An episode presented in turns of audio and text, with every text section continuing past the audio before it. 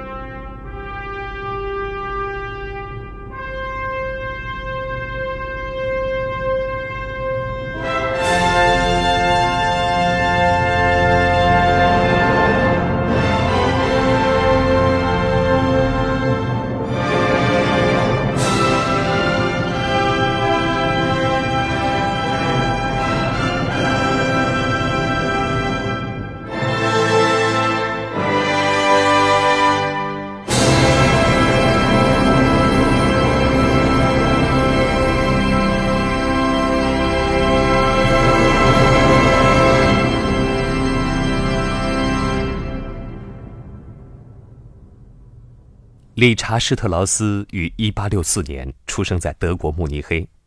他与我们之前的故事中所提到的那个维也纳著名的创作圆舞曲的施特劳斯家族毫无关系。他的音乐要严肃得多，而且他创作了许多歌剧和歌曲。他是另一个极为聪明的少年，他在年仅六岁时就已经创作了自己的第一首作品。